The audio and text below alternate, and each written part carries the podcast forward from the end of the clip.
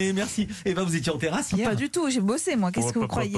Bah si, Vous l'avez vu évidemment. Comment Vous l'avez vu en terrasse Non, je l'ai pas vu en terrasse, mais j'imagine très bien ce qu'elle a fait chez elle. Ah, les, les les- failles. les bars des, des Varox sont réputés. Ouais, c'est ça. Eva, Oui. c'est l'heure de se projeter dans les programmes du soir. Le thème qui se dégage de votre sélection Alors l'art, l'art qui sublime les corps, les sentiments et les ressentiments. Sur France 2, complément d'enquête propose un excellent sujet au titre évocateur au nom du père du fisc et de Claude Berry. Mort en 2009, le réalisateur et producteur de cinéma a laissé derrière lui un héritage estimé à environ 85 millions d'euros, voire peut-être plus, et qui comprend notamment un grand nombre d'œuvres d'art. C'était La Passion de Claude Berry. Un héritage objet d'une guerre entre ses deux fils, Thomas Langman et son petit frère Darius, le premier accusant l'autre d'avoir dérobé plusieurs œuvres d'art, en l'occurrence une guerre fratricide violente. Écoutez respectivement Thomas Langman et la réponse de son frère ob- obtenue par les journalistes via un SMS.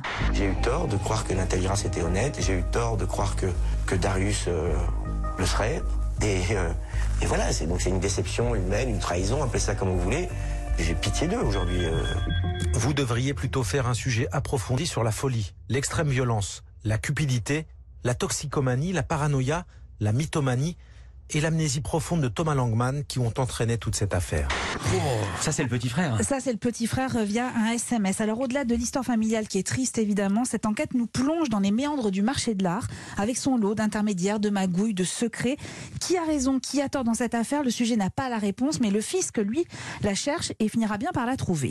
Quand on parle d'art, on, on préfère quand même évoquer le beau et le sublime, comme les, scores, les corps sculptés de Rodin. Par ça, elle n'a pas fait d'apéro hier. Un sculpteur avoir donné de l'importance à la femme et à sa sexualité? Avec vous, elle n'est plus l'animal dompté, domestiqué. Une si jolie tête n'allez pas décapiter. C'est parce que vous pensez encore que le visage est le miroir de nos sentiments. Mais si un torse est bien fait, on est vraiment réussi. Il contient toute la vie à lui tout seul. France 3 diffuse le film de Jacques Doyon porté par un duo, Vincent Lindon dans La peau de Rodin et Isia Higelin dans celui de Camille Claudel. Dix ans de passion entre ces deux êtres, une histoire d'amour et une histoire de création, tout comme cet autre film que je vous recommande grandement, Portrait de la jeune fille en feu de Céline Sciamma. On est en 1770, Marianne qui est peintre de métier, incarnée par Noémie Marlan, est chargée de réaliser le portrait d'Héloïse, joué par Adèle Haenel, séance de pause. Vous peignez des modèles nus aussi? Des femmes, oui. Pourquoi pas des hommes? Je n'ai pas le droit. Pourquoi Parce que je suis une femme. C'est une question de pudeur C'est surtout une façon de nous empêcher de faire de la grande peinture. Sans notion de l'anatomie masculine, toute la gamme des grands sujets nous échappe. Comment faites-vous? Je le fais en secret. C'est toléré.